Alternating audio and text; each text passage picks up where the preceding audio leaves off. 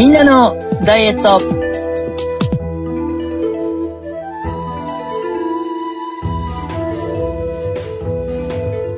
この番組は、一流万倍日と転写日に食べ過ぎてしまったことを後悔している皆様の恐れを払いたいダイエットバラエティです。お送りするのは私永井と、半助と、画商、鉄一郎です。おめでとうございます。本年もよろしくお願いいたします。よろしくお願いします。します。開けておりました。2023でございます。はい。1回目の配信でございます。で、この冒頭の一両万倍日。一流ですかね。一流万倍日。これ一粒で数字の万と倍数の倍と日付の日で一流万倍日という日ですね。これは、なんか聞いたことがある。なんか、お財布を新しくするとき、この日にするといいとかっていう日じゃなかったでしたっけね。あ、そうなんですか。まあ、お財布とかもそうらしいんですけど、あと大きい買い物とかをしても、はいはいはい。要はあの、使ったお金が何倍にもなって帰ってくるよって言われている。えー、僕初めて聞きました。あ、そうなんですね。なんか、お財布を買い替えるのにいい日、みたいな、勝手な思い込みがありましたが。まあだからそこにお金を入れるものなので、あの、そこをその日に買うとお金がたくさん入ってくるよみたいなところでお財布を買えるといい日っていう解釈の方もいらっしゃるみたいですね。なるほど。っていうのは聞いたことがあったんですが、この二つ目、転写日？転写日ですね。えっ、と、これはあの、天地の天に、御社の社に日付の日ですね。はい。なのでもうこれはもう読んで字のごとく天が許す日っていうことですよね。そんな、要は、神様に許されたチートデー、そんな日があったんですか？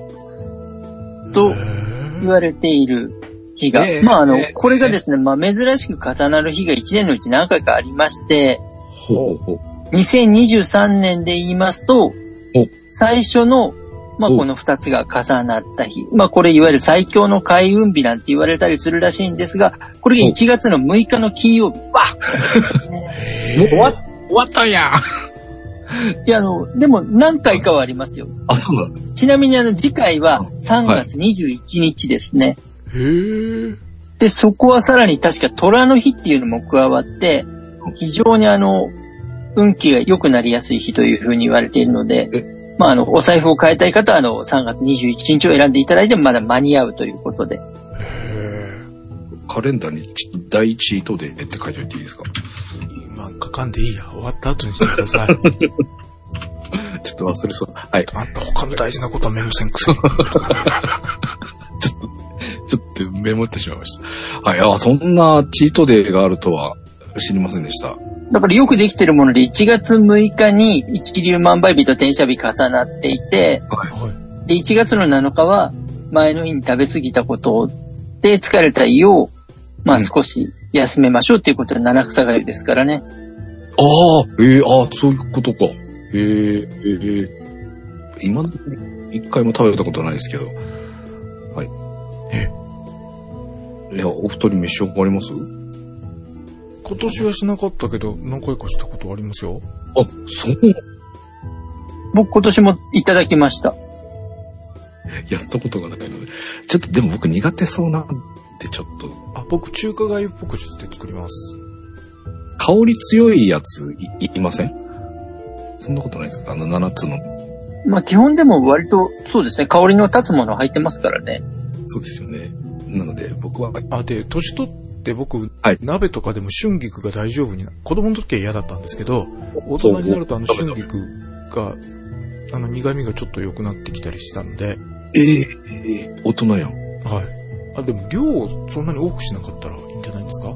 確かにあ、。まあまあそうですよね。うん。いっぱい大量に食べるものではないんでしょうけど。うんうんということで、ちょっとこのチートでチェックしたので、3月楽しみです。ただあの怖いのは、あの、これで言った通りに食べたけど、はい許されなかったみたいなことだったのが、一流万倍日ですからね、一粒食べたものが一万倍になって帰ってくるっていう可能性もあることを、あの、そっか。はい。お金とかね、そういったものであればね、非常に喜ばしいですけれども、ほんの一粒のつもりで食べたチョコレートが1万倍になって大事に。跳ね返ってくる可能性も。そしてあの、跳ね返ったことを転写日として、いいよ、仕方がないもんねって許してもらえるっていうオチかもしれないので、そこはちょっとあの、ご容赦くださいというか、言った通りに食べたのに減らなかったじゃないかって言われると、ちょっとあの、対処に困るなと思うので、あらかじめお話しさせていただきます。浜助さんが人柱になって試してみるというのはいかがでしょうか？ねアイスをやって。そうですね1万倍のカロリーが来るかどうかを。はい。3月21日は、もうマラソン体制で常に食べるっていう。なんかまあ、、長井先生のキャリアがちょっと犠牲になるけど、それでよろしければ。はい。もうあの、僕はあの、そこをあの、果たして本当に開運日に食べると、この人はあ開運があるのかっていうのは非常に興味あるので、ちょっと、ギャンブルな日ですね。チートデーっていうよりギャンブルの日だったな。てかまあ、はい長井先生ももう、半助と私はキャリアから外して、いろいろ実験して試して、ネタにして、この日食べると帰って良くないみたいですよ、みたいな、今後長く使えるネタとして、ああ、そうですね。ネタ人柱と、そこで目を輝かすな。いや、ありとあらゆる可能性は、あの、追求しておきたいっていう。非実常にあの、最近やっぱりあの、すごくストレスが体に良くないだけじゃなくて、やっぱり痩せない太りやすいっていう、うんうんうんががいわゆる学術論文の発表だったり、ええやっぱりそう非常に増えてきてるんですね。やっぱりあの、本当にストレスが体に及ぼす弊害の部分っていうのが非常にいろいろと分かってきているので、やっぱりそうなんですよね。うん、だからまあ本当にそういったものがなく、はいダイエットしていただけた方がやっぱり成果につながりやすいなというのはもう本当に番組始まった当初からそうですよ申しているね。通りなので、できればあの、はい、それが実践できると良いなと思うので、まあ本当にあの、こう、いわゆる神様も公認の日みたいなチートデーが果たして存在するのかどうかっていうのは誰か試してもらえればすごくありがたいですからね。半助行きます。いきます。3月ちょっと楽しみにしております。ということで、3月21日、チートデーチャレンジしてみます。はい。私を含めた半助さん以外の人間は3月22日まで待つと。様子を。様子を見て、結果を見て、それから行かないと、ね。そうですね。またね、その、そう、次の日ま、次の日というか、次のね、あの、また開運日を狙っていただいて、たはい。ということで、お待ちください。3月21日以降の、えー番組配信をお聞きいただいて、どうなっているのか、結果チェックしてみてください。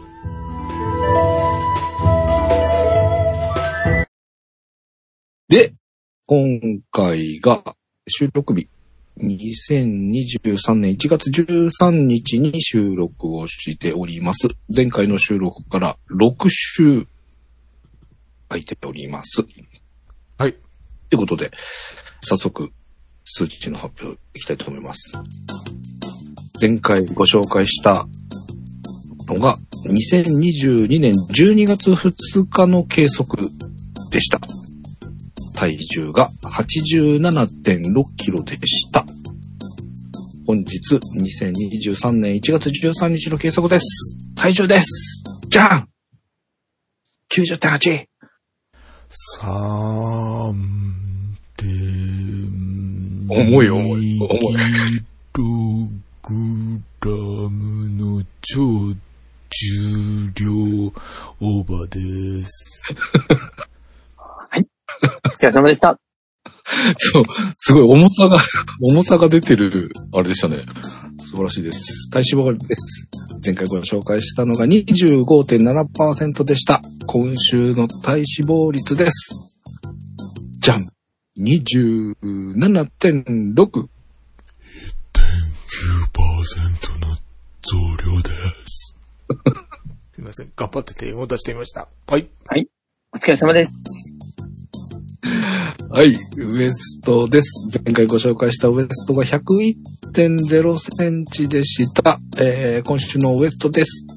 じゃん !105.0!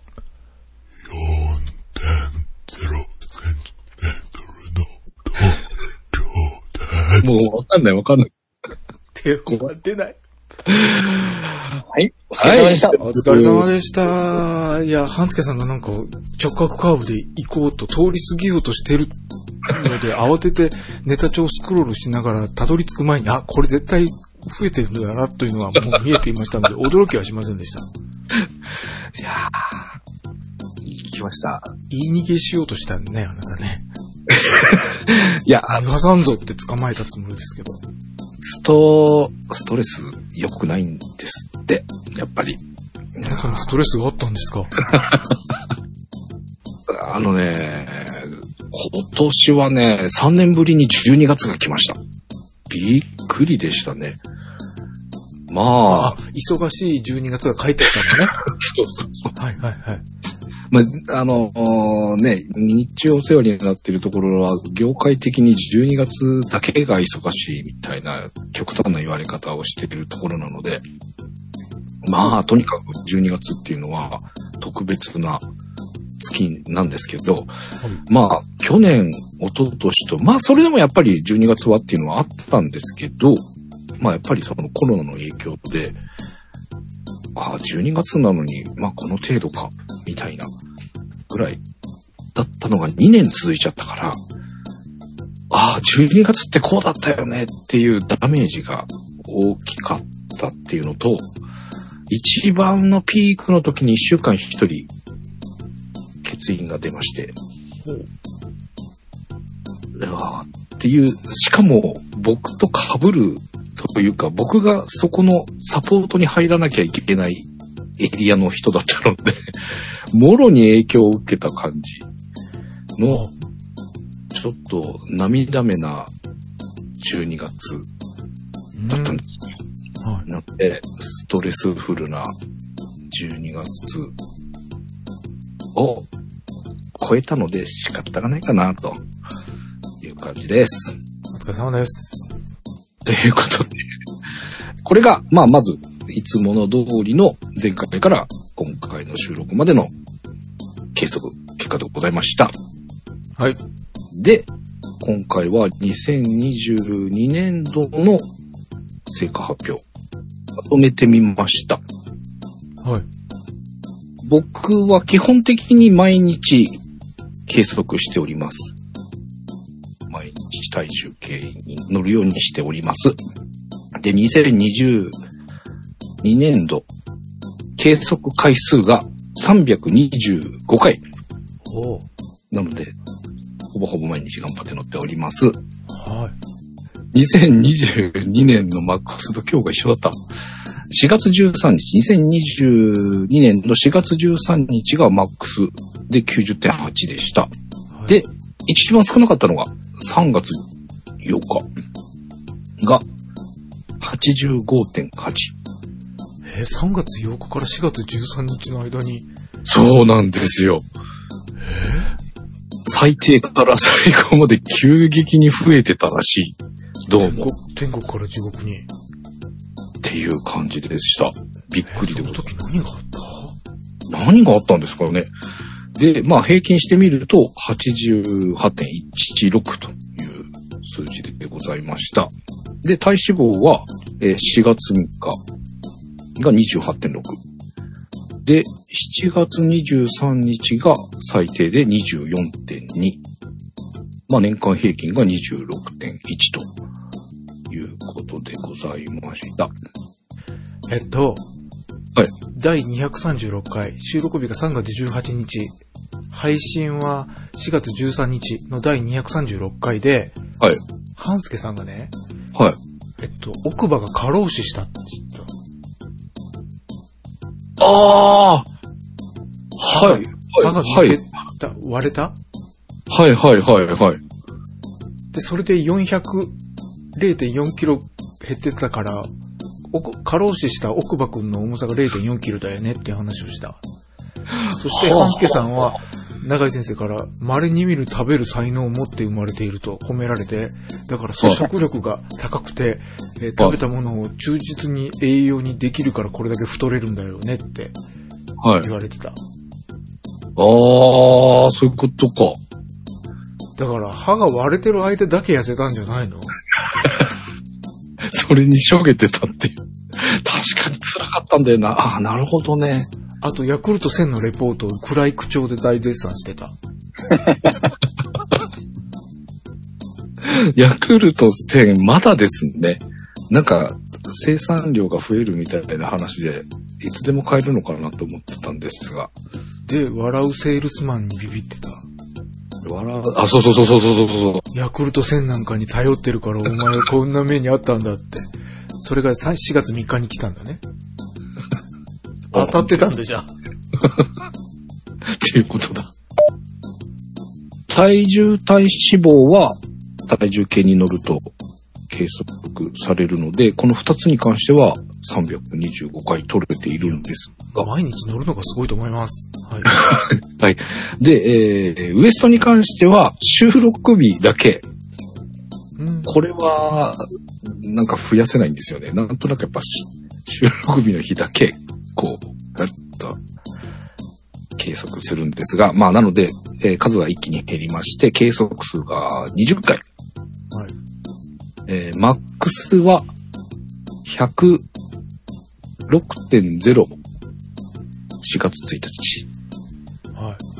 天国と、どっちが天国と地獄かわかんないけど、奥歯が落ち着いて食いまくった時だね。っていうことなんですね。はえ。ー106。で、えー最小が100.5。そう。これが7月29、8月12、10月21と、100.5、3回マークしてて、もうすぐ2桁なんて思っていたんですが、まあ先ほどの通り、はい。あっちゅう間に戻っております。はい、また、振り返りますと、4月29日収録の、えー配信は5月8日だった第238回では、はい。半助さんが高尾山という食堂に行って頂上でラーメンとおにぎり8個食べてきて、足はつらなかったけど咀嚼は思い出せなかったと言った時だったので、やっぱこの人やっぱ喉になんか物理的に結束バンドかなんかで補足しておけば痩せるという単純な、ああんたフォアグラ界に行ったらトップになれるんじゃない？いいフォアグラ取れるねみたいななんかそういう食べて太らせる系に行ったらすごい才能が発揮できるんじゃないの？うん、かもしれない。っていうか、なんか、あれ、ね、ひたすら食べさせられるわけでしょ？食べさせてもらえるんでしょ？ねえ。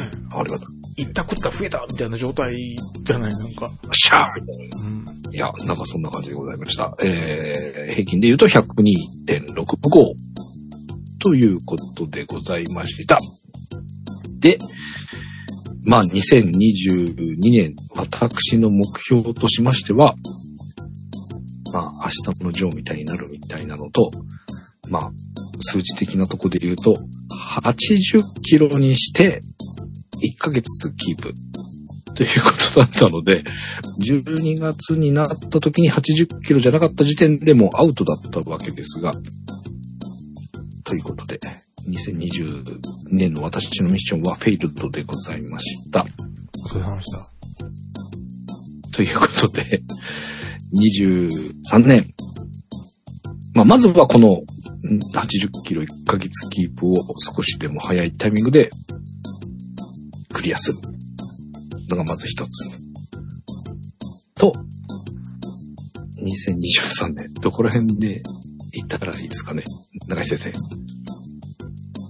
まあまあまあ、とりあえず、あの、目標行く前に一回ちょっと振り返りを元に考えましょう。はい。なんかさっきからなんか言い逃げして、もうあと先行こうっていう感じで、逃げようとしてる感じが、逃げ足が速い感じが、なんともないんですが。はい。まあ体重の増減の幅で言うと、ジャストはい5キロ。うーん、はい。で、体脂肪率も、そう、まあ大体まあ4%ちょっと。そしてウエストの変動幅も大体まあ5、6センチっていうところなんですよね。はい。ただ、面白いことにそれぞれあの、比例関係ではなくて推移してるタイミングが微妙にずれていってるんですよね。あー、はい。で、ウエストと体脂肪が減っているのは主に夏場なんですよ。うんうんうんうん。これは夏場になると若干食欲が減退するものなのか、はい。水分が多く摂取されることによって、うん結果として体脂肪率が減ってるのかっていうところはあるんですが、はい。意外と1年を通してみると、こう、目標に届かなかったとはいえ、それほど大きく実は上下動してないんですよね。うんうん。まあ、去年っていうか、一昨年か。とかにも言ってたんですけど、まあ、94の呪いみたいなのからは解き離れたのかなっていう。ただ、新たに100の壁っていうのが出てきてますからね、ウエストに関して。あ、ウエストですね。はい。はい。100を切らないっていうですね。それはき放たれたのか、それとも悪化したのか。いや、まあ、あの、うん、まあ、この90、まあ、最近だと、その80後半、まあ、今日、90代出しちゃったんですけど、まあ、88とかぐらいをちょろちょろしていたりするので、はい。なんとなくその94みたいな数字っていうのはもう長いこと見てないっていうのもあって、ちょっと一段は下げられたのかなって思いながら、ちょっと程度の低いあれなんですけど、まあいい、いい風に見ようと思ったらそういう感じかなとはちょっと思ってたんですけど、ただ目標が80キロだったので、ちょっと全然届いていなかったなっていう感じでした。はい。私びっくりしてというか、去年の頭のやつをもう一回今日に向けて聞き直しました。はい。去年の1月の一発目も、え、もう一週遅い1月21とかぐらいに収録してて、ほうほうほう、はい。今回が6週空いたが、去年の時は7週空いてますよね、だったのね。あ、じゃあちょうどあれだ。なんか似た感じだったんですよ。じ。って感じなんだね。はい。はいはい。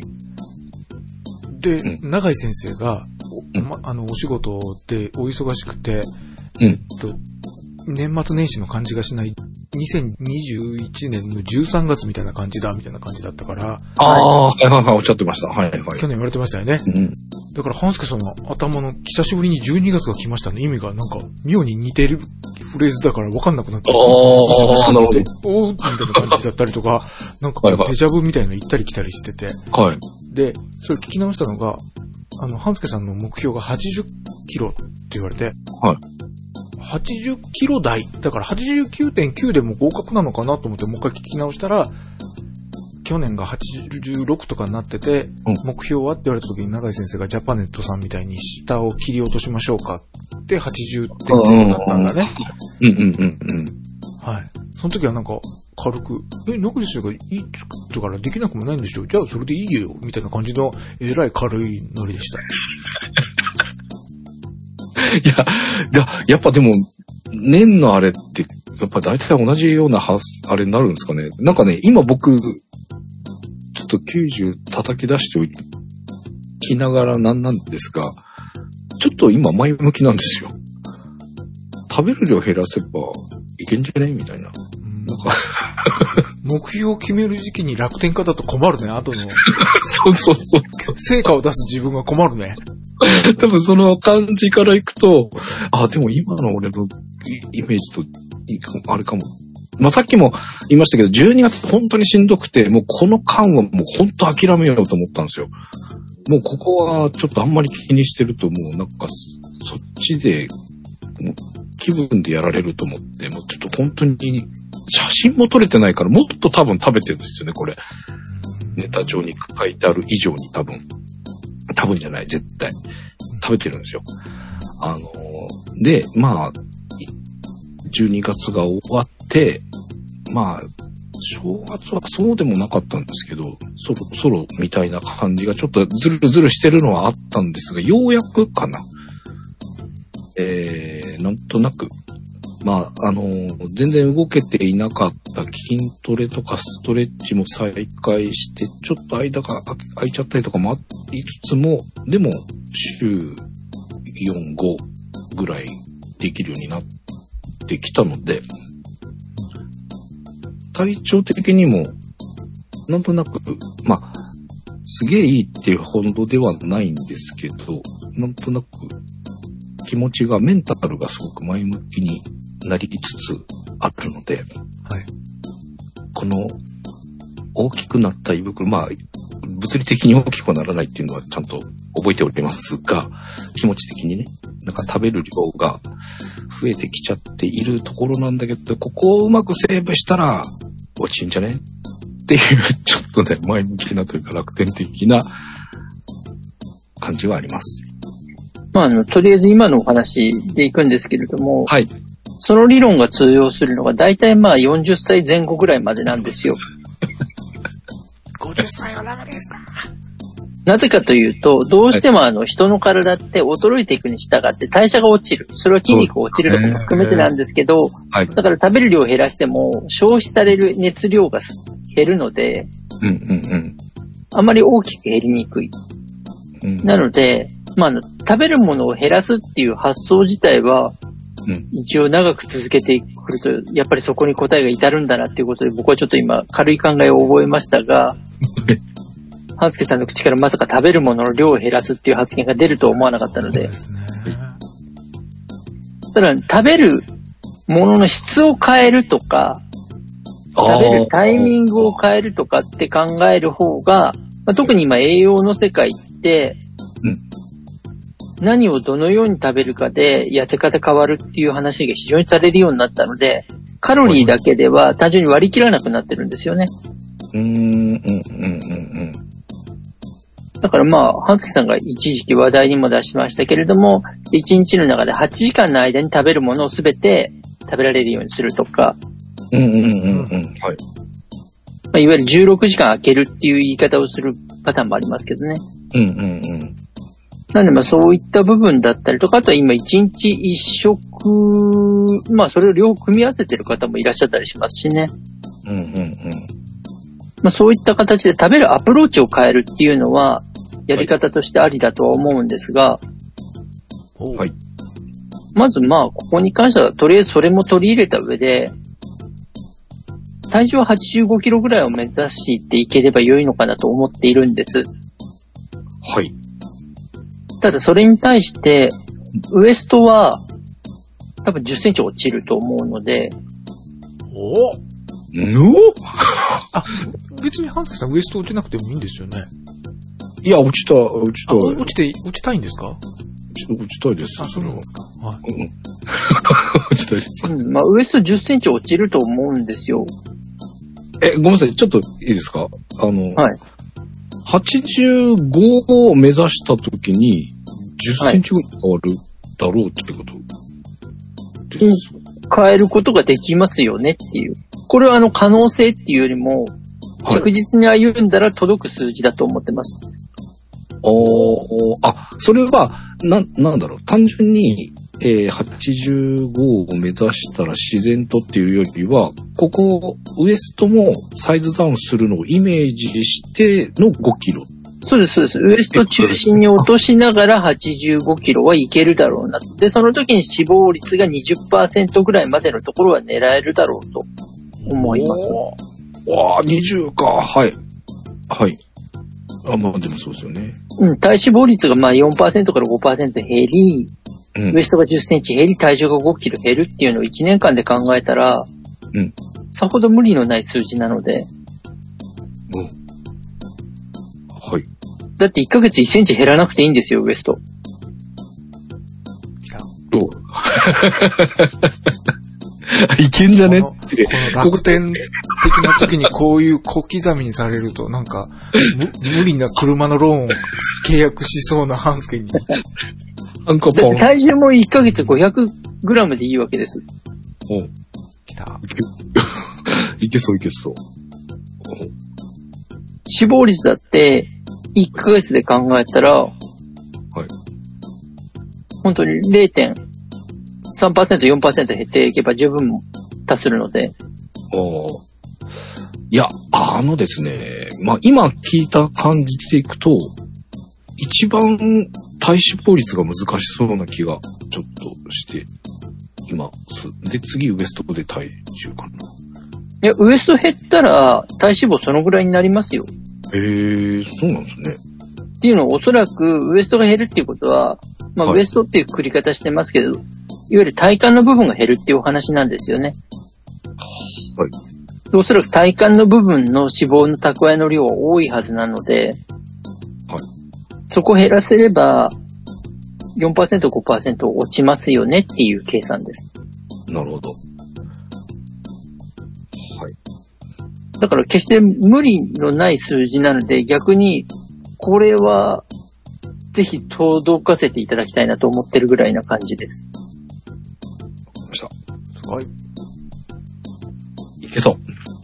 お頑張ろう。全国の悪徳業者の皆さん、ここにカモがいますよ。メンタルが変わらないうちに。多分、こっからい1ヶ月ぐらいはちょっと、なんか、このゾーンに入ってそ 脳天気モードだからなんか、簡単に反抗しちゃいそうな感じがしますね。だから勝負は最初の2ヶ月ぐらいなんですよ。はい。う。そこで追いつかなくなるなと思ったら、モチベーションも下がるじゃないですか。あそうですね。うんうんうん。それでなんかどこか心の隅にうん、達せられなくても仕方ないような君が芽生えてくるんです。ああ、あなんとなく、つい最近その12月をもやってたので、なんとなくそういう風なモードはおすぐ思い出せるというか、だからスタートダッシュで、そう1月2月ぐらいで、1回、だから2月までで言ったら1キロ落ちればいいぐらいの話ですから、はい。うん。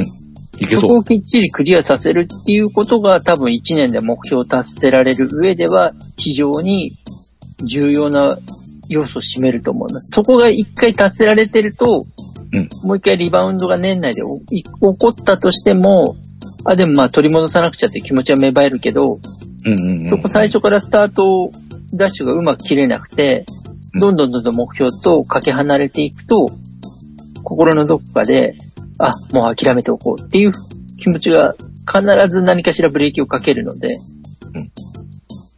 だからまあそこは、スタートダッシュをきっちり、って言っても1キロ落ちればいいだけですから、そうですね。まずそこ、そこ、ちょっと一回クリアしてみよう。そうです。で、ウエストだって1センチ落ちればいいんですから、2ヶ月で1センチだったら、ねうん、それほど無理もない。2ヶ月で、まあ、1.5センチ、1.8センチくらいかな。落ちればいいわけです。はい。極端な話だって水抜きするだけでも落ちますからね。ああ、そうですね。まあ、あのー普段の収録のサイクルの中でも、あれ、ちょっと意外にウエストだけ減減ってんじゃんみたいな時もあったりするので、多分そういう感じなんでしょう。そうです、そうです。だから、決してあの、不可能ではないけど、これをスタートダッシュで一回結果に結びつけておくっていうことが一年で成功させる、まず最初の大きな要因になるっていうことですよね。はい。これ多分ね、聞いてくださってる方もなんかいけそう。あの、参考にしていただけるかなというか、立てた目標に対して、一回早く結果が出ると自信が、あの、つくので、うん、うん。継続しやすくなりますから、目標の下方修正していけばしていくほど、うまくいかなくなるものなので、うん、下方修正が1回とかならないけど、2回、3回って続いちゃうともうダメなんだな、俺ってななりますよね。なのでそうなんです。で、本来達したい目的からどんどんどんどんむしろかけ離れていくんですよね、結果的に。だから最初、本当にあの、目標とする部分をうん1ヶ月、2ヶ月ぐらいで、まず達せられると、その成功体験をもとに1年頑張りやすくなるので、うんちょっとまあね、冬の時期ですけど脂肪も燃焼しやすいですし、ある意味まあ勝負のタイミングかなと思いますので、はい。そう考えたら決して不可能ではないと思うので、一応今回のプランをお買い上げいただければこれ幸いという感じですね。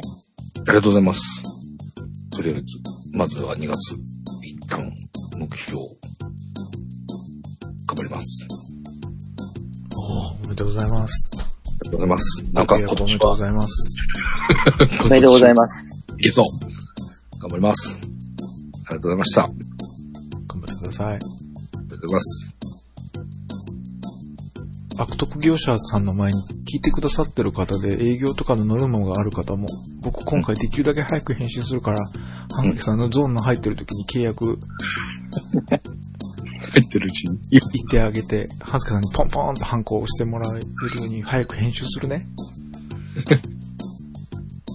よろしくお願いします。はい。で、もう本当なんか今、前向きなので、いけるぞって気がしてきました。頑張ります。ありがとうございます。だって、半助さん痩せるのすごい簡単ですよ。本当にただ噛めばいいんですから。咀嚼？はい。苦手なんですよね、咀嚼が。むしろあの、噛んでないから体重に直結してると思ってもらってもいいぐらいです。ああ、なるほど。だからすごくシンプルなんですよ。だってあれだけの量、一応ある程度の運動量で、半助さんお仕事も現在体を使われる比率そこそこあるじゃないですか。はい、あります。それで体重が結びつかないの、減っていかないっていうのは、うんやっぱり、あの、塊のまま食べたものが入ってる可能性高いですからね。うーん。あ、特に最近早くなってるかも。12月とかすげえ早かったし。はい。うん。で、あの、茶色いものを塊のまま食べるっていうのが一番体重を増やすんですよ。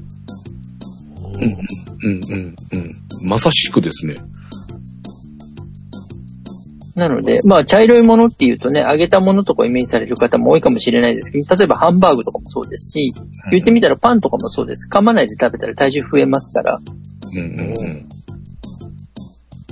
だから噛むっていうことがあれば、食べる量を減らすっていうよりも食べ方を工夫することで、食べる量が自然と減ったりとか、ちょうど満腹っていうものを見つけられたりするっていうところで、体重のコントロール効きやすくなりますから、長井先生、奥歯が割れてなくてもいいんですか？なんですけど。とりあえずあの、むしろ、そう、あの、奥歯、直した奥歯はフルに使っていただいて、そうですね。はい。ぜひと まあ、あの、噛み砕いていただいて、消化しやすい状況、あとあの、噛むことによって、満腹中枢っていうのが働きますから、だから、半助さん、満腹中枢が働き出す前に大抵の量入れちゃってるってお話ですからね。うんうんうんうんそんなに入れなくても、しっかり噛んでたらもうお腹いっぱいになるよっていうところで、食べなくてそです。いういものそしたらそこで止められるっていう。っていうことなんですね。そう、そしたら自然と減るじゃないですか。減らそうとか減らさなきゃいけないって思ってしまうと、人間なかなか減らせないものなので。はいだからよく本当に誤解が多いなと思うのは食べる量を減らした方がいいですよねのお話を僕お客さんからもよくされるんですけど、はい量を減らせ減らさないの前に、まず噛んでよく噛んだ状態で今食べているものが本当にあの全部平らげられるかどうかを考えましょうっていうお話をするんですね。へえ。うんうんうんうんそれで食べられるんだったら食べてみてもいいんじゃないでしょうかですけど、大抵皆さんそうすると3割ぐらいは残るんですよ。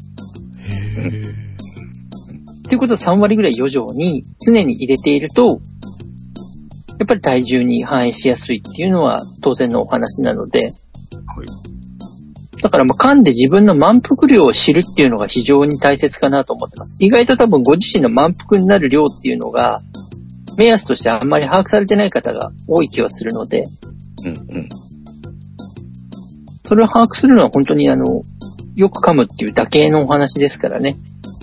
はい。だから噛んで食べていただいて、適度に動けば減るラインだと思ってます。はい。すごい。じゃあ、半助さんの今年の目標は？具体的に。えー、体重が85キロ。体脂肪10、ん？違う。ウエストが10センチダウン。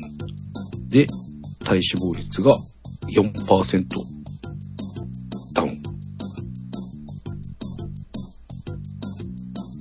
というところで。おおめでとうございます。良いと思います。ありがとうございます。今日4%で平均値から4%。そうですね。4%減らしていきましょう。まずは。26%が22年の平均。だからまあ22%ぐらいになるっていう感じですかね。はい。はい。あ、でもウエストがすげえな。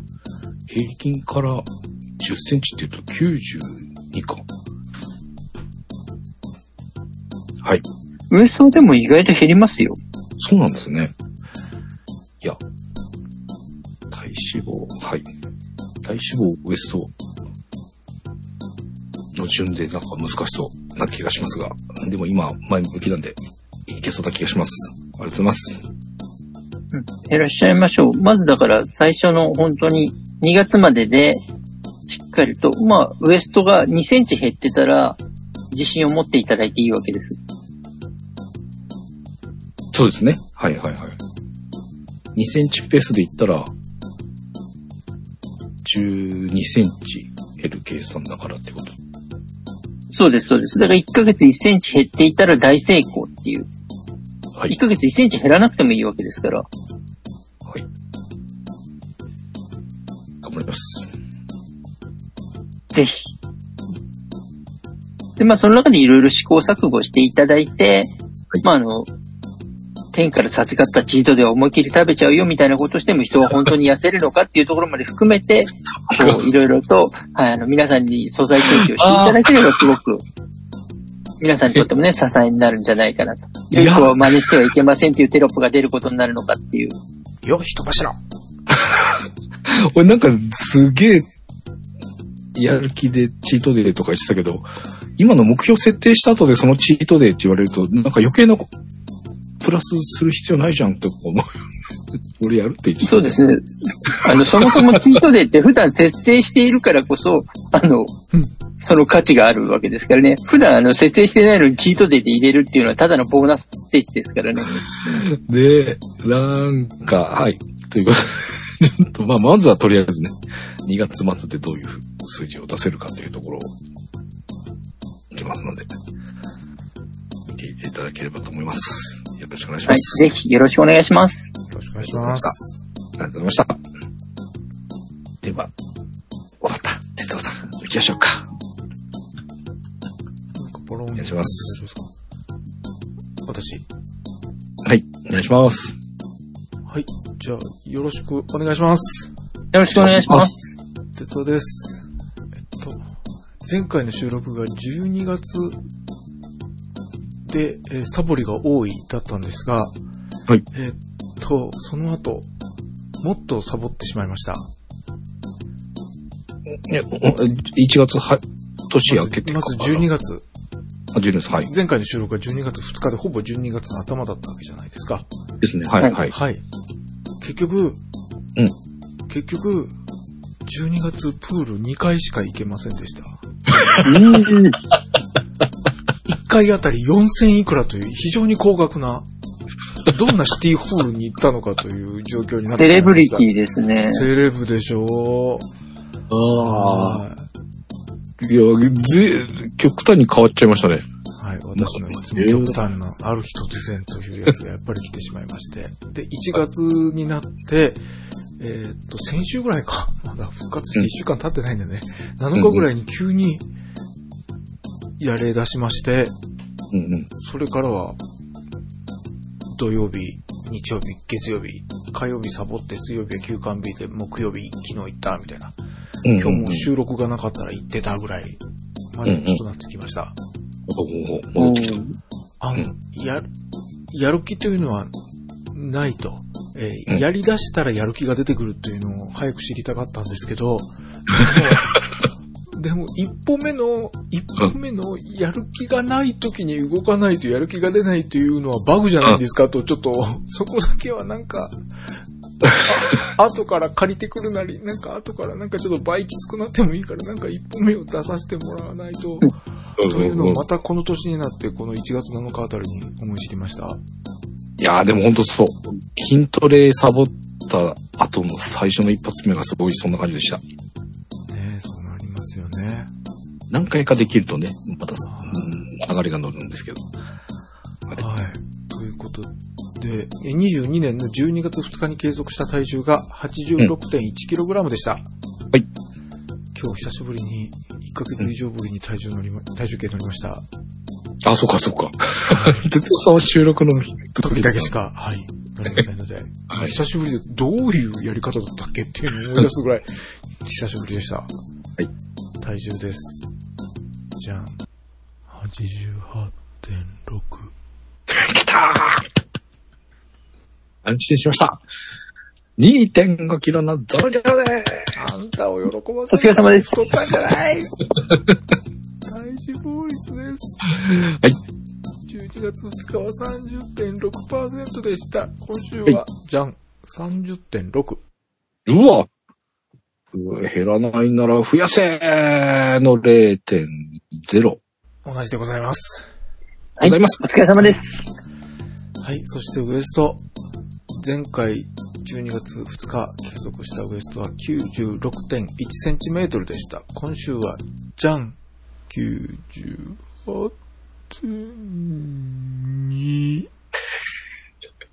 おいでおいでプラス2.1の増量です。お疲れ様です。れ様でありす。がとうございました。はい。で、えーっと、総括。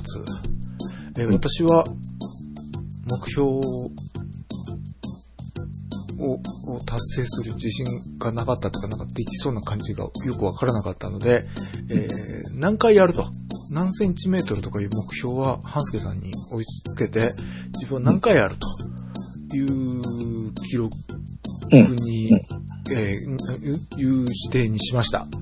はい。ストレッチを毎日。うんもうここで7って言ってる時点で俺がバカだよね。もう、絶対これより下がるしかないよ。これ、せめて7と思っても6にしとけよ、俺と、ここ2日ぐらい、1年前の自分に殴りかかれたい衝動を抑えておりました。そう。そうですね。はい。はいそして、ムーバレックスや筋トレを週5回やると言っておりました。はい。はい。そして、呼吸、永井先生からのアドバイスで、呼吸を1日30回と。はい。いうアドバイスがありました。はい。で、その後ぐらいというか、まあ、いつも有酸素運動ということで、うん。有酸素運動。そして、えっと、その1月、去年の1月21日の収録の時に、半助さんに発酵食品を永井先生がお勧めしてあったんです。はいはい。うん。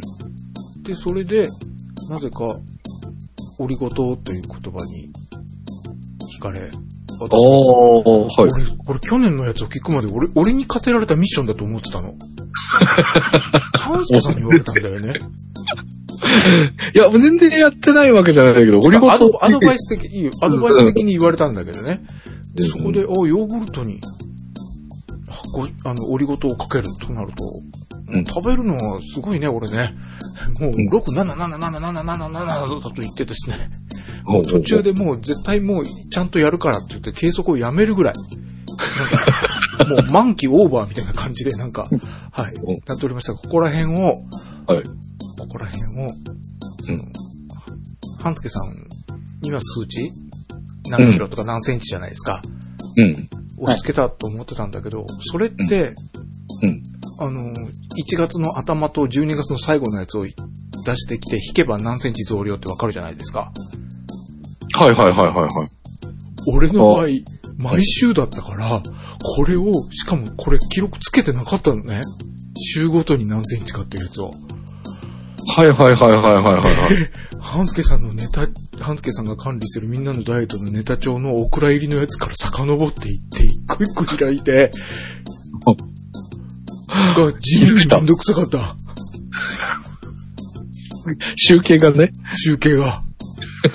はい、僕、仕事のタスク的な管理は、うん。月曜日始まりの日曜日終わりで、第1週、第2週、3週ってつけてるんだけど、これは、みんなのダイエット収録が金曜日だから、金曜日始まりので、ちょっとずれて合わないじゃないですかああ、そうですね。うんうん。だからこれでちょっと合わなくなった時、え、どっちがどっちなのみたいな感じになって、すっげえ、この表を作り始めるまでが大変だったぐらなるほど。はいはいはいはい。で、遡ってずっとつけていきました。これすごいな。はい。ストレッチはい。は、1週間7回やると。どう見ても7回以下しかいかんやんという感じだったんですが、意外と5.6回行ってました。おー。おそ、これすごいな。いまあまあでしょ？や、これすごいすごいすごい。いやいや、かなり優秀だと思います。ありがとうございます。えー、だって週、え超少ない時もあるんだよ。超少ない時も1回とは数えるけど、でも、ストレッチらしきものちょっとはやった。が。うんで、毎日したりとかする時もあるからっていうことですよね、きっとね。うん。です。えー、えー、5.5ってか5.6 5.6。ぐらいですね、これね。ムーは入れていいでしょ ?5.6。いや、で、ムーバレックス筋トレ週5回。で、これ途中から、6月ぐらいから私がスイミングうんうんうん。に始めたので、ちょっとこっちの優先を勝手に落としちゃったのね。ああ、まあま今あまあ。、今思えばこっちもやって有酸素運動すりゃいいんですけど、こっちのモチベーションがすごく落ちたんです。うんうんうん。だから全然足りないだろうと思ったんですが、年平均すると3.3回。いや、これもすごいな。もっと少ないと思ったぐらいの感覚だったんです。うんうんうん。はい。単純に1日おきにはできてるってことですからね、1年通して。ですよね。これ前半の貯金だろうというのが思います。ああ、なるほどね。そして、呼吸1日30回。ただごめんなさい、呼吸1日30回を、呼吸だけで、えっと、朝起きて一発目のストレッチの中で2分計測で、そしてフィットビットとか、えーファーウェイのアプリで呼吸を整えましょうみたいなやつで2分、3分をやる感じなので、えっとね、30回、いその3分じゃ30回にならないんですよ、ゆっくり呼吸するから。はい。ああ、言ってましたね。はいはいはい。最近3分にしたんだけど、それでもね、21、2回しかいかないんです。だからそれを1日2セットやったら30回なんですけれども、うん。まあちょっと30回というのは1回も達成してません。だから2分か3分のやつをやるぐらいの感じで、これが1週間に4.8回。おだからー。ほぼストレッチやるときに同時にやるから、ほぼ同じぐらいの感じなんです。ああ、まあまあ、そういうことか。はいうん。です。うん。そして有酸素運動。はいまあ、どっちみちしなきゃいけないで、プール入り出して、で、半助さんから、6回でも完璧じゃないとか言われて、ムカついて、でも、11月の終わりから落ちていって、12月の後が全然やってないから、めちゃくちゃトータルですると低いだろうなと思ったんですが、年通すと3.8回。いやーうん。そうすると、この、あれですよね、ムーバレックスの方とこの合わせてみたいな感じの、要は逆。はあははい。っていうことそれでいくとですね、でグラフにするとですね、意志が弱いというのが如実に出まして、グラフに落とすとこんな感じになっていくんですが、えっと、うんムーバレックス筋トレもトレンドライン、全体の平均の平均を見ていくとだんだん下がっていくんです。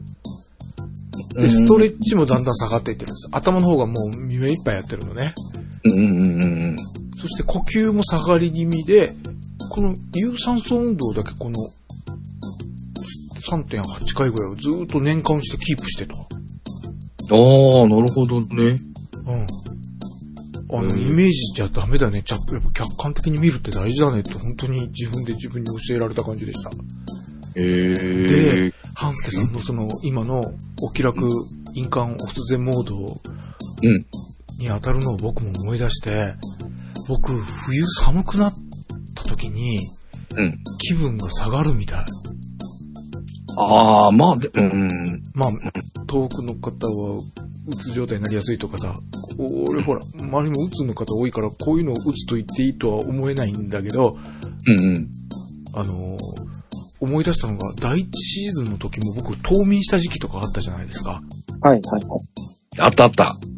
自分の中の認識でいくと、暑いのが苦手なので、夏が嫌いで冬のがまだいいやだったんですけど、おーおーでも、明らかに、その冬、寒くなりがちな時に、モチベーションとかなんかこう、気気分が塞ぎ込む感じになって、そうですね。それちょっと冷静に見た方がいいかもしれないですね。そう。だから俺、カレンダーに入れて、もう11月の終わりから、冬対策をするようにした。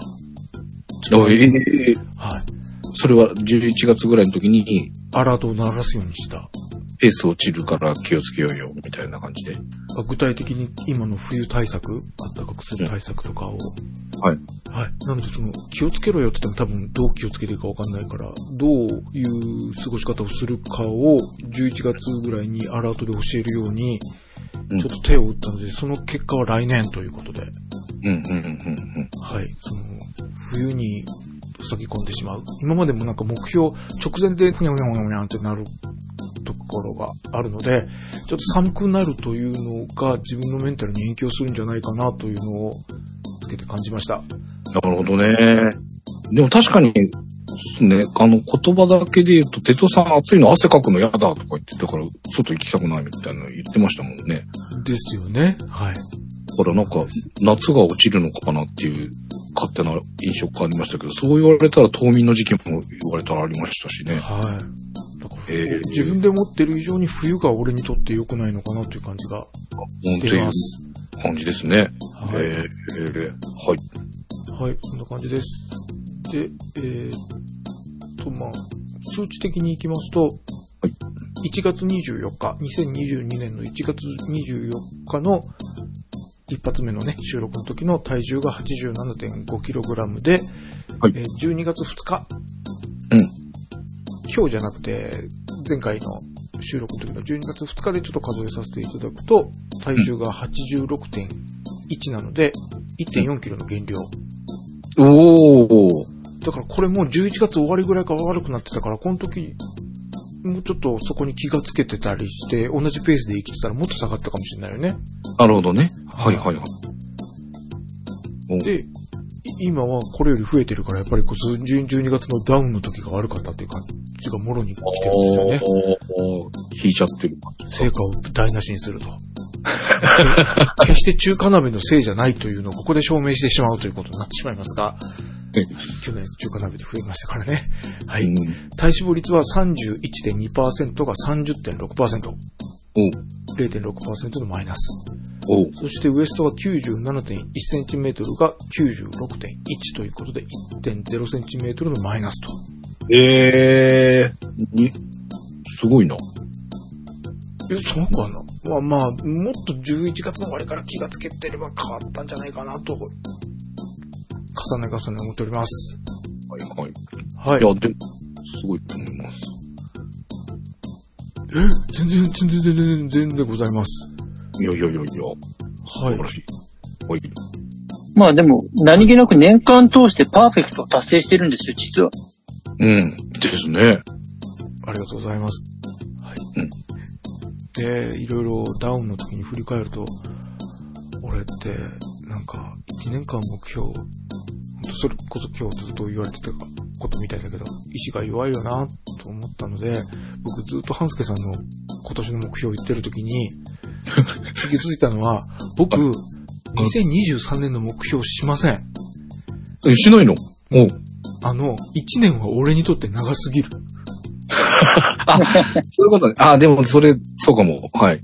半年で切りたい、せめて。で、それ半年でダメだったら俺、再来年2024年はもう3ヶ月にする。でも、そうですよね。これ、でも、長井先生がさっき、僕の分で2月で1回っていうのは、やっぱそれ、小刻みに、細かいスパンで目標を作っとくっていうのは、ありっていうことですか？っていうよりも、あの、より具体的にした方が、イメージしやすいので、うん反応しやすいんですよね。これはもうあの、ダイエットに限ったお話じゃなくて、よくお仕事とかでも、うんうん。1日このぐらいの工数とか1時間でこのぐらいの工数やろうっていうのを決めて、それを達せられるっていうと、自分の仕事の効率が図れたりとか、うんうんうん。まあそういった部分と非常に近いので、具体的な目標に刻んでいくと把握しやすいっていうのは確かにありますよね。はい。そうさせてください。なので僕からすると、えっと、ストレッチは、ストレッチと呼吸は、やっぱり、もう、もう一回バカをやって7回を目指します。毎日やるを目指します。おおあんだけ言うと、後悔したにもかかわらず、はい。設定7です。なんか、うわ、まずい寝過ごしたっていうことがない限りやるって感じなんですよ。はいはいはいはい。うん。うんはい。それをやります。すごい。で、えーっと、有酸素運動、プール、カーウォーキングは、うんまあ今ぐらいの感じかな。4回、うんできれば5回を目指す感じ。うんうん。うん。だから今のペースぐらいの感じかな。で、うんだからまあ4を目指す、3と4の間、多分3になりそうだけど4を目指すぐらいの感じで、えっと、ムーバレックス筋トレを途中からガタッと落ちてしまったので、せめて、なんか、やる時がなくても、あの、中山きんに君さんのやつを話したみたいに、うん。ゼロよりはちょっとした位置を工夫でできるんじゃないかなということで、そちらの回数を、うん。5はちょっと難しいかもしれないけど、3か4あたりは、どんなに少ない時でもちょっとはやるみたいな、お。すごい軽いやつでもやるというところに行きたいと思うんですが、中井先生いかがでしょうか？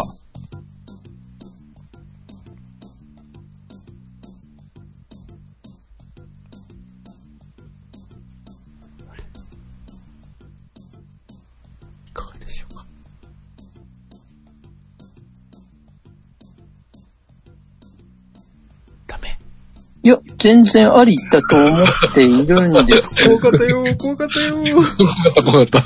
見捨てられたかと思ったよ。そうじゃなくてですね、僕、い全く違う観点で考えていて、はい。哲夫さんが半期の目標で一区切りっておっしゃっていたので、はい。あの、ただ別にこれを数字を設定したいっていうことでは全くないと思って聞いていただきたいんですが、はい。半期だったらウエスト10センチ落ちるんじゃないかと思ってるんです。本当ですか？っていうのはあの、多分年間だといわゆる中だれが生じやすいので、逆に哲夫さんって目標が定まると、70%ぐらいまでのペースまでは驚異的なスピードで運ばれるんですよ。最後のはい。で、最後が、あの、どうしても、あの、やっぱり人の体って、痩せてきたのが正常ですよって認識するまでのタイムラグがあって、それがいわゆる停滞期になるわけですけれども、はい。そこの間にどうしてもなかなかこう伸びにくくなってしまうので、逆に短期でバッと落としたら、10センチは落ちちゃうんじゃないのかなと思って、10センチ落としましょうって意味じゃなくて、10センチ落ちちゃうんじゃないでしょうかと思ってたっていう計算をしてたんですね。おささっきの私が言った行動目標ぐらいの、行動の目安であれば全然達、そう、達するなと思ったんでただこれを目標にしましょうって言ってるわけではないので、ああ、それでさっきのその数字をっていう話になるわけですね。そうです、そうです。だからそのぐらいはいっちゃいますよねっていう意味合いで今申している感じなんですが、はあ、あの、すいません、私ですね、つい先日、あの、サイゼリアの辛味チキンを再現できてしまって、サイゼリアよりもうまいチキンが、マジであれができるの？もう俺サイゼリアに行く意味がなくなるぐらい。ええ実際、実際もう今日この収録が終わった後に、はい。はい、あと揚げるだけというような。頑張ってあるの？なんだこれ？すごい、もう今冷蔵庫から、あの、辛味チキンの揚げられる前、焼かれる前が登場いたしました。はい。味が。コチュジャンと鶏ガラの素？はい。あのえ、なんだっけ？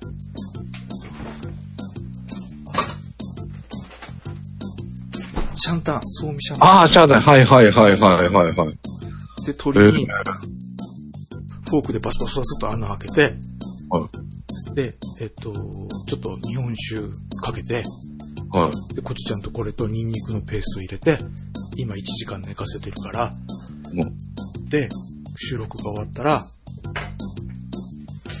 これに、う。うん。ここ切って、片栗粉3杯入れて、ああ、はいはいはいもみはい。もみして揚げたら、これですよ。ええサイゼリアよりうまい。はい。すいません、それでも10センチ減るんでしょうか？あ、減ります、減ります。ええ毎日は食べないですけど、結構週2ぐらいは食べて、週3で食べてます。そしてまあ、えー今年拝見した哲夫さんのはい。食のアーカイブを計算に入れた上で僕10センチ落ちるんじゃないかと思ってるんです。あ、野菜はですね、なんか、年末ダウンだけど、食べたけど、いあの、葉物の野菜。ちょっと前高く、あ、去年だっけ？葉物の野菜高かったじゃないですか。高かった。あ、あったあったあった。はい。え？嘘ツイッターでちょっとつぶやいて反応が大きかったんですけど、レタス無料ですっていうのがあったのよ。へえ。持って行ってくださいって。おここら辺ぐらいから、レタスも、で、まあ去年、一昨年ぐらいから白菜とかキャベツはでっかくもう一玉買って、うん。あの醤油とかもそうですけど、多く買った方が割安やんで買って結局食べれずに傷ませたり腐らせたりして、ちょっとちっちゃく戻って、でも料理しだして結局また一玉に、で勝利できるぐらいに戻ってる状態なんです。はい。うんうんうんうん。だから鍋とかで野菜はいっぱい食べました。ええいや、ほんと多いですよね。野菜入ってる系が。うん鍋とかでもすごく野菜が入ってるんです。うんうんうん。おー。はい。ということで、咀嚼は、咀嚼頑張ります。僕もあはいまり意識できてないな。野菜はいっぱい食べます。うん、多分普通に動いていただいていると、割と大きく落ちる。そしてもう皆さんご承知の通り、鉄夫さんと大きく落ちるときの幅がものすごく大きいじゃないですか。あのジェットコースターも。戻るときも大きいんで。ただ、大きく落ちるときが、極端な話、3回続いたとします。はい。うんうん。そうするとリバウンドが一度ぐらい起こっても、多分10センチは達するぐらいなんですよね。うん。はい。だから達しましょうっていう感じで、こうそこを目標に定めて動くっていうのとはちょっと違うんですけど、うんできちゃうんじゃないかっていう感じなので、うん少なくとも多分8センチぐらいは落ちちゃうだろうと思います。へー。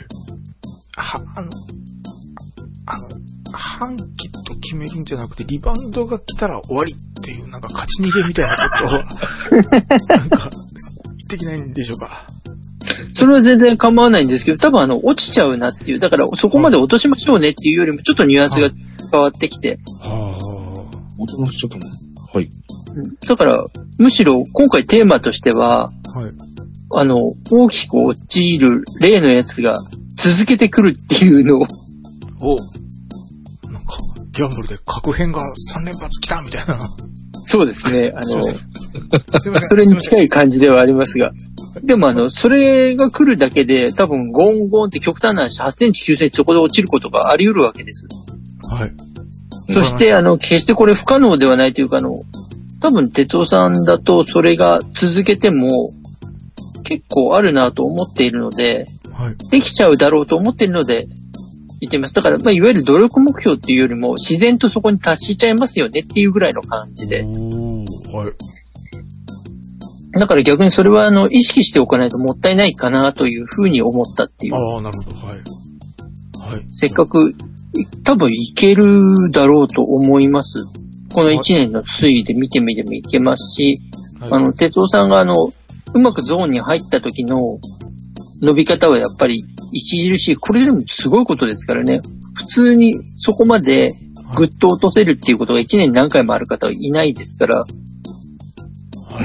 だからこれは活かさない手はないなと思っているのと、自然と生きてしまうだろうなと思うので、はい。多分早いうちにウエスト結構落としてしまえるんじゃないかと。おー。はい。おー。そうやってほしいです。思います。まあ、あと本当にあの、テーマとして食べるのを我慢するっていうことじゃなく痩せられないものかなっていうのを2023年はできれば聞いてる方にも意識していただきながらはい。聞いていただけると良いなと思っているので、そうですよね。サイゼリア再現しちゃうんですからね。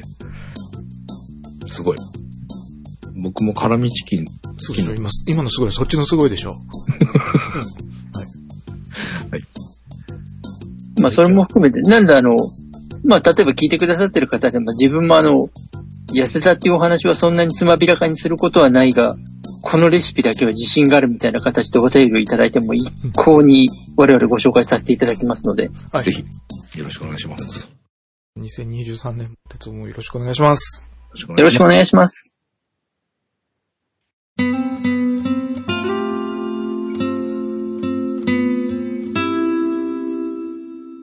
今週も最後までお付き合いいただきありがとうございました。この番組ではダイエットのお悩み、ごいた自慢、ご意見、ご要望などお待ちしております。送り先はダイエットアットマーク p-scramble.jp またはポッドキャストステーションスクランブルホームページのトップ、あるいはこの番組のバックナンバーページにメールフォームのリンクがございますので、そちらもぜひご活用ください。ということで、2022年におすすめしたおやつを半助はちゃんと食べていたのかのコーナーです。そんなコーナーはない。ていうか、それは食べていたに決まってるじゃないっていう答えしかない。うんそうですね。ごめんなさい。もう先に謝っておきます。紹介しておきながら、えー複数個食べていたのは、ベースブレッド、カロリーメイト、クリーム玄米ブラン。あんまり謝らんでいいよ。むしろ紹介せん方がありがたいぐらいおすすめしてたのに食べてないじゃないかという感じになってしまっておりましたが、えー、誰か一人からでもそんな風に責められてたことがあるのか？ない、ない。ないやろ？うん。まあ、リアクションがないっていう寂しい感じですが。ねえー、と、俺ね、あんたのせいでね、ったっけ？この前初めてね、なんかあった？天一？ああ。天一？初？天一天一とか、天下、あ、天一って言って、あ、天下一品のことでしょ？ぐらい頭の中で変換されてて、うん。店入ったら、あれ？ここ俺、初めてじゃね？って感じになって、食べてみても、想像した通りの味だったけど、初めてやったよ。天一初めて？俺、ラジオ聞いただけで天一行ったつもりになってたよ。だからここでさ、なんか、ベースブレッドも食った気になるんじゃねえかなって俺気がするから余計なこと言わんでくれる？えーで、まあ、食べた中で、ちゃんと食べていたのが、まあ、先ほど言いました、ベースブレッドカロリーメイトのクリーム玄米ブランだったんですが、じゃあ何を一番2022年食べていたかということで、下から行くと、クリーム玄米ブランが第3位。5個。これもっと食べてた印象があるんだけど、その前知らんわ。っていう感じ知らんわ。えー、カロリーメイト、47。俺、後半で47いったから結構今、一押しです。で、ベースブレッドあんだけ言っておりましたが、どんだけ食べたかというと、やっぱり一番、67。おーやっぱり結構頑張っ、頑張ったというか、うん、うん、まあ、最後思い出して食べたの？ちゃんと長井先生が言われたようになんか食事のリズムが狂いそうな時にここでベースブレッドだみたいな投入したの？それとも3時のおやつだみたいな感じでこれ食っても蓋取らないんだよねって都合のいい解釈をして おやつとして食事を増やしただけなの？いや、あのね、あの後にすぐ、全然買ってなかったんですよ、確かに。間が空いてて。っていうか、カロリーメイトにその座を譲っている感じ、今なんですけど、えー、そうだと思って、一応買いました。買ったんだけど、そこからその例の12月がやってき上がりまして、全然。未だに、その時、あの収録の次の日とかに買ってるんだけど、未だにバッグに入れっぱなし。活用できておらず。なので、えー、あの前回の収録の時っていいのかな？あの、縁石のところを乗ってみて歩いてみてくださいって言われてたのと、夜歩いて、こういうベースブレッドとかで食事を済まして、もうそれ以上食べないみたいな。タイミングも早くなるし、量も減るし、みたいな、っていうのが、まだできておりません。いやよかった俺あなたのことだったら遠石を食べるとか勘違いしてるんじゃないかなとか思思ってたなので、ちょっとまあ、なんて言うんでしょう、宿題的なのが、この遠石ちょっと試してみるのと、まあ夜、ウォーキングの前やってた時間帯にやって、それまでに夕食を済ましてしまう。早い時間に済ますっていうのと、ストレッチバンド。来ました。はい来ましたけど、開けてない状態なので、これもそう、本当に来ましたなんですね。